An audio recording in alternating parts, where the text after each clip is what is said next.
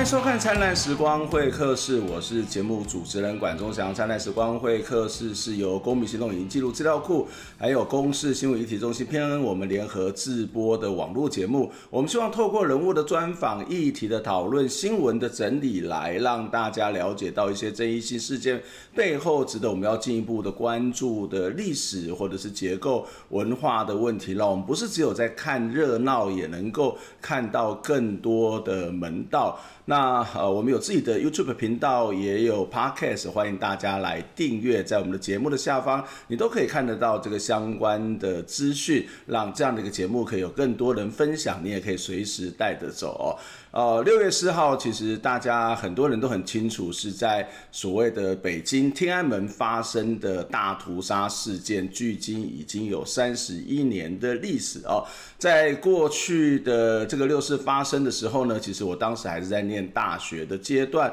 我记得我学校很多的这个像我们这样的热血青年哦，其实也都会跑到呃中正纪念堂去进行一些所谓的声援的活动。呃，在某一在呃六月三号的晚上吧，一九八九年六月三号晚上，我也跟很多社团的朋友到那边去参加声援的活动。哦、呃，但是我们会觉得说，我们不是只有在去声援这个六四，也应该回过头来去检讨、去省思。哦，台湾的一些民主的问题哦，啊，一九八九年台湾才刚刚解严没多久，所以呢，我们就在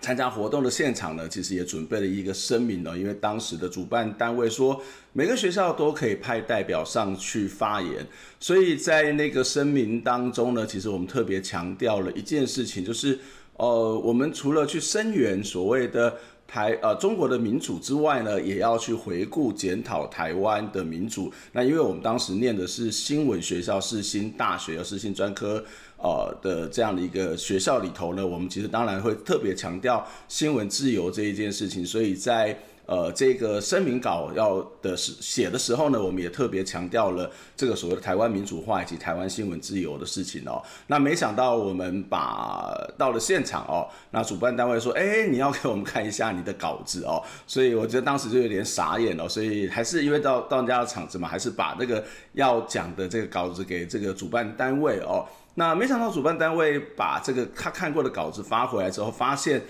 哦，我们发现一件其实还蛮糟糕的事情，就是要去回应台湾的部分几乎都被删掉了。哦，对，没错，是非常非常让人家不舒服的经验。所以当场呢，我们就决定撤离了，或者离开了这个中正纪念堂的现场，来表达我们的抗议跟不满。哦，啊，很多的国家，或是很多的华人，或是很多不同地方的人，他都会借由六四的事件来去。对应出自己的民主，或者借由这个六四的事件来去对整个民主化进行反省了。而在香港，其实他们对于六四，对他们其实是一个非常非常特殊的这个情感哦。那一九八九年发生的六四事件之后呢，香港有百万人走上街头。那每一年的这个规模的人数其实有多有少，但是从数万到数十万都可以看得到这个香港的民众去表达他们的意见哦。那今年其实是比较特别的，因为今年因为疫情的关系，所以香港的。这个政府呢，就发出了限聚令，也不同意他们在维园集会哦，维多利亚公园集会，因为这是他每年会去六四集会的这个场所。不过在现场呢，其实很多在香港十八个区域哦，或者是还是在维园，还是有一些这个香港的朋友或者声援的民主的朋友去维园聚集，大概有数千上万人哦，呃。过程大致是和平理性，不过在旺角那个地方有了一些零星的冲突。我们先来看一下这一则的报道。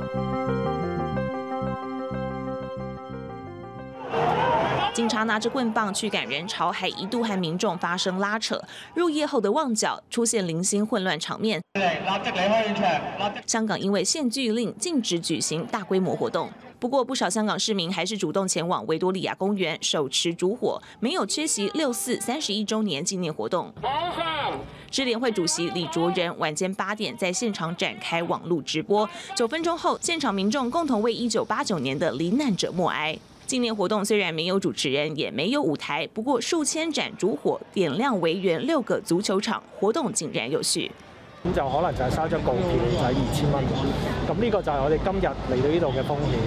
出年我哋唔知道我哋要承受咩风险。除了年轻人的身影，七十岁的婆婆也坚持站出来。你你呢啲人哋咁多年都做开呢啲，你而家立咗呢条法例，好似乜嘢都唔得咁样，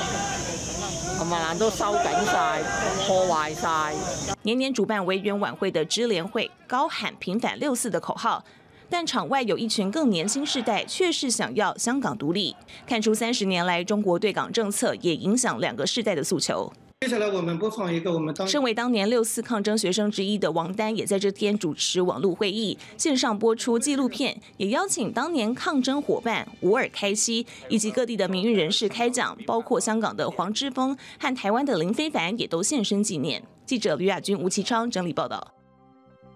在这一次的这个所谓的六四维园的声援行动当中呢，我们在新闻当中看到有两个受访者哦，一个受访者是一个年轻人哦，他提到说，呃，他参加这个罚款呢，未来呃以后可能会被罚钱哦，但这是这个所谓的今天的国安法通过的一个风险哦，可是呢，他却不知道明天他们会承担什么样的风险，所以他今天就会要来这里声援哦，而那位七十岁的婆婆，她也表示说，这些人呢。就包括这个参与六四集集会或是支联会的主办方啊，支联会的这些人，他们坚持了很多年了，可是现在这个国安法却不让大家来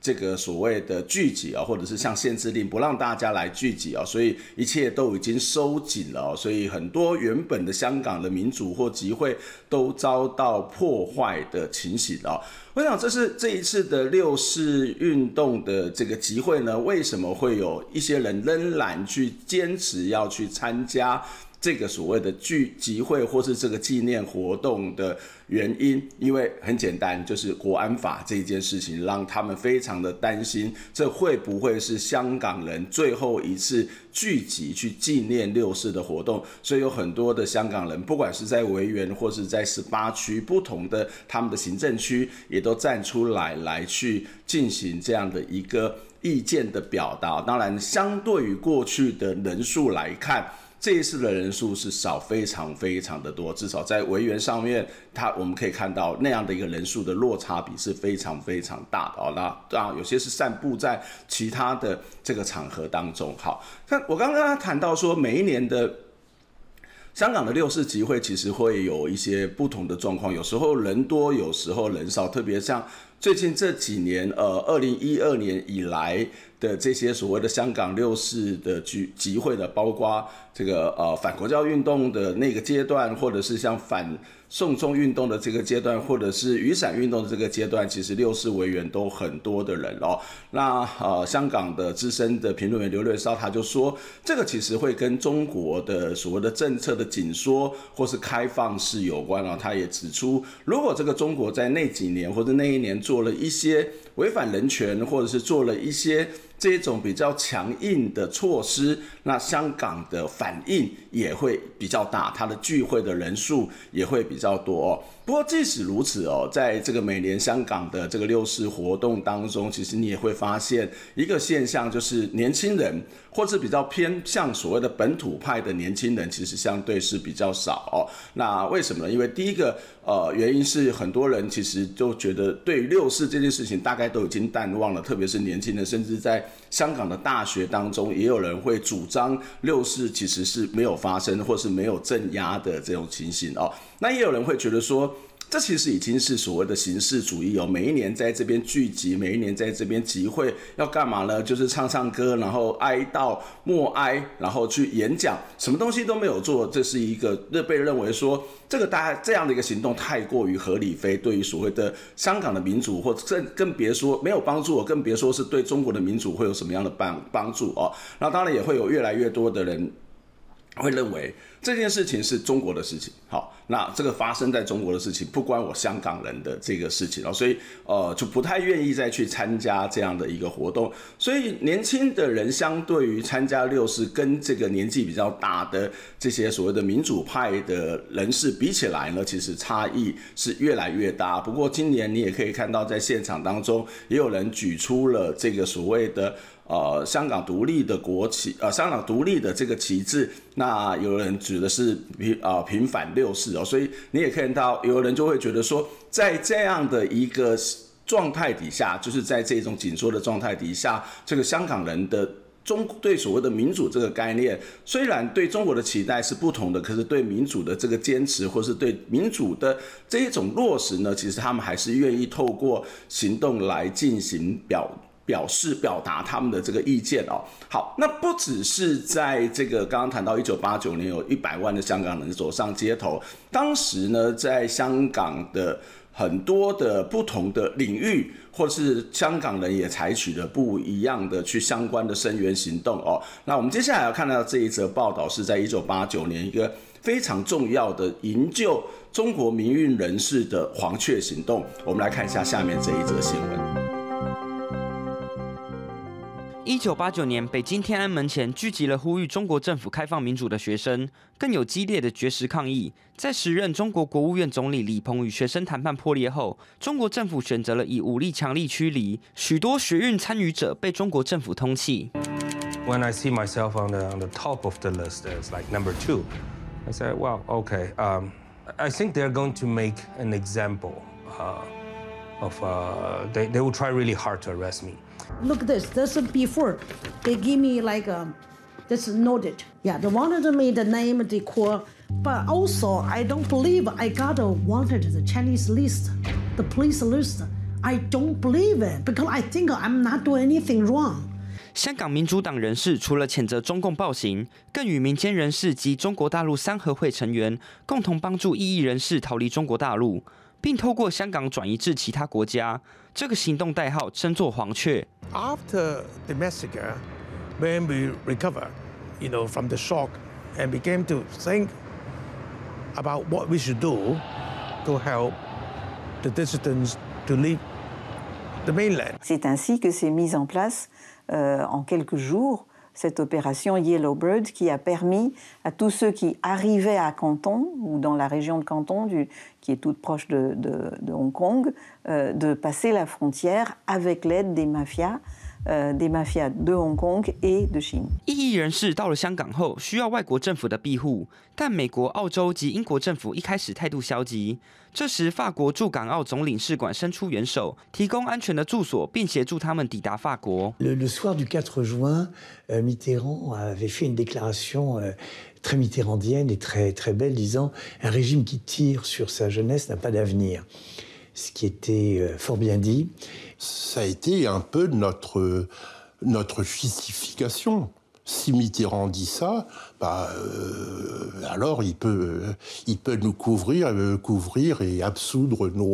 黄雀行动开始后约半年，共有一百五十位异议人士偷渡到法国，之后其他国家才开始接受异议人士。行动总共历时一年，营救人数达数百人。逃离中国多年来，他们仍继续在外为中国民主化发声。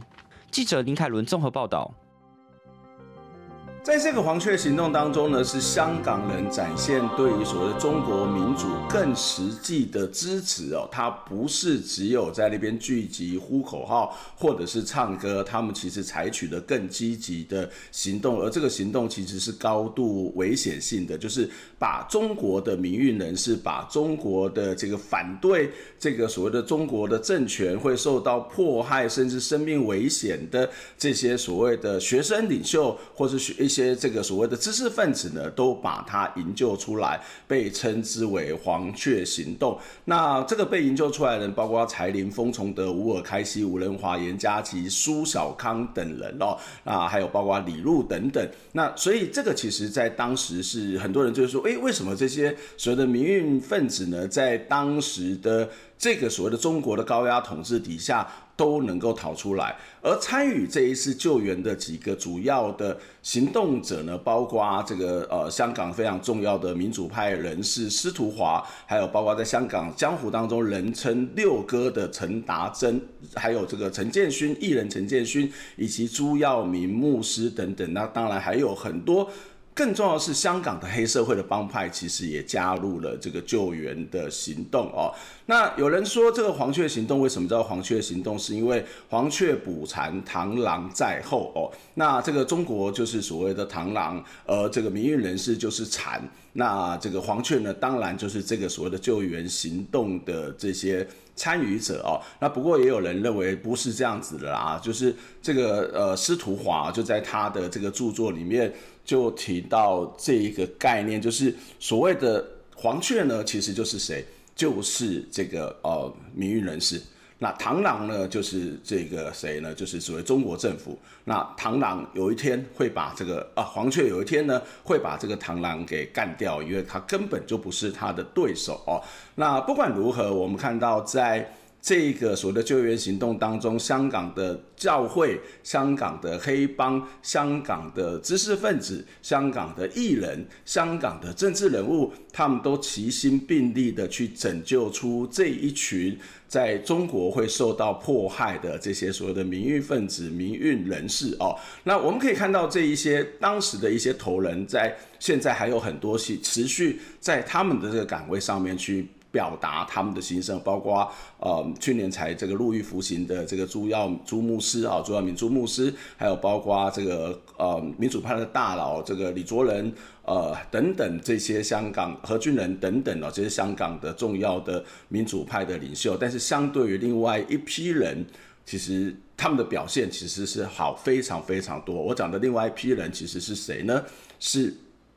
香港的艺人，好。那这个香港艺人，其实在一九八九年的时候，其实也非常非常热心热情的去。去呃，这个参与了一些声声援的行动，不管是走上街头也好，那甚至还发行专辑，甚至还有一个非常大型的聚会，就是民主歌声献中华哦。那这个是由当时的艺人梅艳芳哦，已经过世的艺人梅艳芳所号召的一场行动哦。这个歌坛大姐大梅艳芳号召的行动当中，当然是一呼百应哦。那包括像曾志伟啊、成龙啊啊，或者是谭咏麟啊、钟镇涛。啊，侯德健啊，那台湾包括也有这个呃呃周呃这个呃还包括像这个邓丽君等等啊，还有周华健等等也都参与了这一场行动。那可是我们可以看到，就是有些艺人已经过世了，有些艺人呃比较沉默不表态，对所谓中国问题不表态。但是有些艺人像这个曾志伟、像成龙、像谭咏麟、像钟镇涛，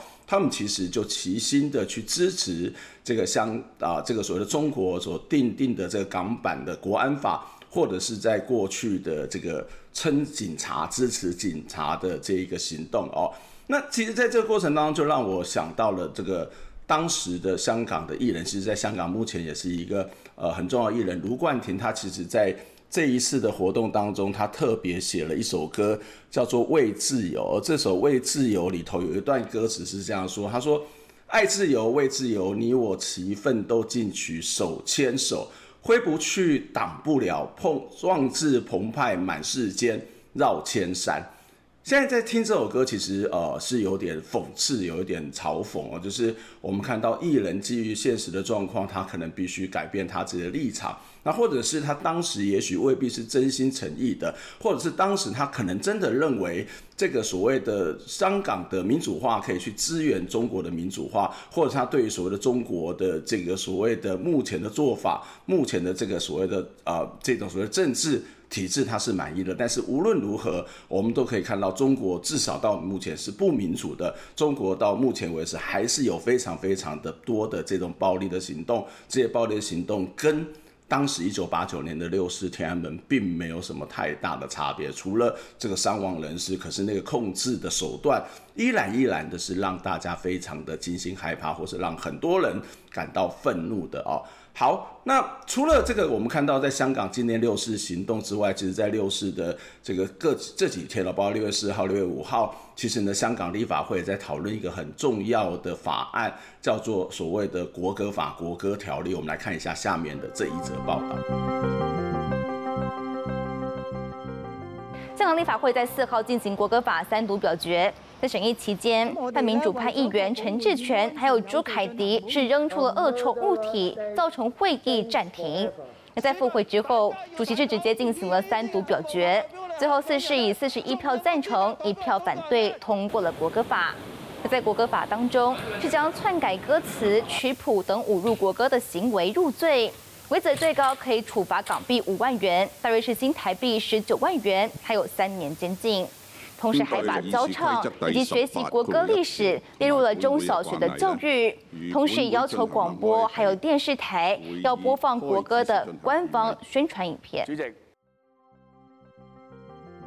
在台湾，其实在，呃很久很久以前就已经发起了在戏院禁唱国歌的行动。那虽然现在有些学校里面还是会有所谓的唱国歌升旗典礼，但是我们可以看到，呃，都慢慢的减少，甚至也都取消。那国歌、国旗常常是国家的象征，它会去凝聚人心，但是它也是一个威权的象征。尊敬国歌、尊重国旗，我相信对很多人来讲就是对国家的尊重。但是，一旦把这一种所谓的尊敬跟尊重给法制化，甚至给刑罚化，甚至要被抓去关，甚至要被罚钱。我相信这大概就是一个集权的国家才会去做的事情哦。在这个所谓的国歌条例、国歌法里面，有一些的条文其实是让很多人觉得非常非常的不以为然的。例如说，他提到任何人参加这个出席。啊，国唱作国歌的这个场合都必须要肃立尊重，就像我们以前小时候听到国歌，听到什么先啊蒋公这两个字的时候，你都必须要立正站好，是差不多的意思哦。所以他不可以有一些不尊重国歌国旗的这种行为啊，也不可以有一些。演奏的方式会损及了国歌的尊严哦。那在台湾，其实也可以看到，像这个流氓阿德就有一首歌，是把整个所谓的中华民国国歌去做了某种的改造，某种的这一种所谓的嘲讽的形式在呈现哦。那所以，当你不可以去改国歌的歌词内容以及曲谱哦，也不可以用贬义的方式去毁损这个中华人民共和国的国旗国歌。如果你一旦这个做了这件事情被定罪之后呢，就会被罚到五万元的港元，以及被监禁三年的时间。好，那其实呢，这个也不可以随意的把这些啊、呃、国旗国歌把它做所谓商业化的使使用哦。那最高也会被罚到五万港元。下面这一个其实我觉得是一个可能更大的问题，就是嗯，在这个法规法律当中，其实也要求了这个香港的教育局哦。必须把国歌纳入这个中小学当中哦，让国学让学生呢可以开始去学习唱国歌啊，这个升旗，然后去了解国歌的历史跟精神哦。这个其实是一个啊所谓的国民教育的一个问题，希望他们从小就好像我们从小也都被训练要唱国歌，要向国旗敬礼等等的这个做法哦。最近这一两年，特别是在今年，我们可以看到，原本在香港的各式各样的抵抗的行动，中国它用更技巧性的方法，或是更强制性的方法来去通过了法律，例如说，在。二零零二年、零三年，其实在香港本来在要去通过所谓的基本法第二十三条哦，那它的内容其实跟现在港港版的国安法是差不多的，例如说不可以颠覆国家，不可以跟境外势力有一些往来等等哦。那但是他们其实透过了在北京人大去订定的这个国安法，香港国安法，其实直接绕过香港立法会。让这个香港国安法是可以让港版的国安法是可以通过，可是它的效用可能跟当年反对基本法有五十万人上街头反对基本法的这个内容其实是几乎是完全一样，而这个所谓的国旗法、国歌法的内容其实也是二零一二年。这个香港的年轻人，哈，就当时包括还是国中中学生的这个黄之锋，他们所反对的国民教育的内容，也就是他们所谓反对洗脑教育的内容，但是现在要求要定在他们的教育当中哦，那这个也不用。绕过立法会，而是在立法会直接去通过的一些做法，所以香港的这个面临到中国的这个压力，其实是更为紧缩。那我想在台湾大概也只能够尽可能用各种不同的行动去支持，可是还是一样，我们也会期待香港的朋友，当我们在面临这一些状况的时候，你可能会有些人可能会离开，有些人可能会选择留下来。我想，选择留下来，可能得我们先要想好的去冷静思考，用什么样的方式去回应这样的一个集权的做法哦。那我们要怎么样去让重新的去调整这个心态？我们不一定会去妥协，但是面对的方法有很多种。不管你是要采取比较激进的方式，或者是要采取比较温和的方式，这都是香港人他必须要再重新思考跟讨论的问题。这就是。这个礼拜的灿烂时光会客室我们下次再会拜拜。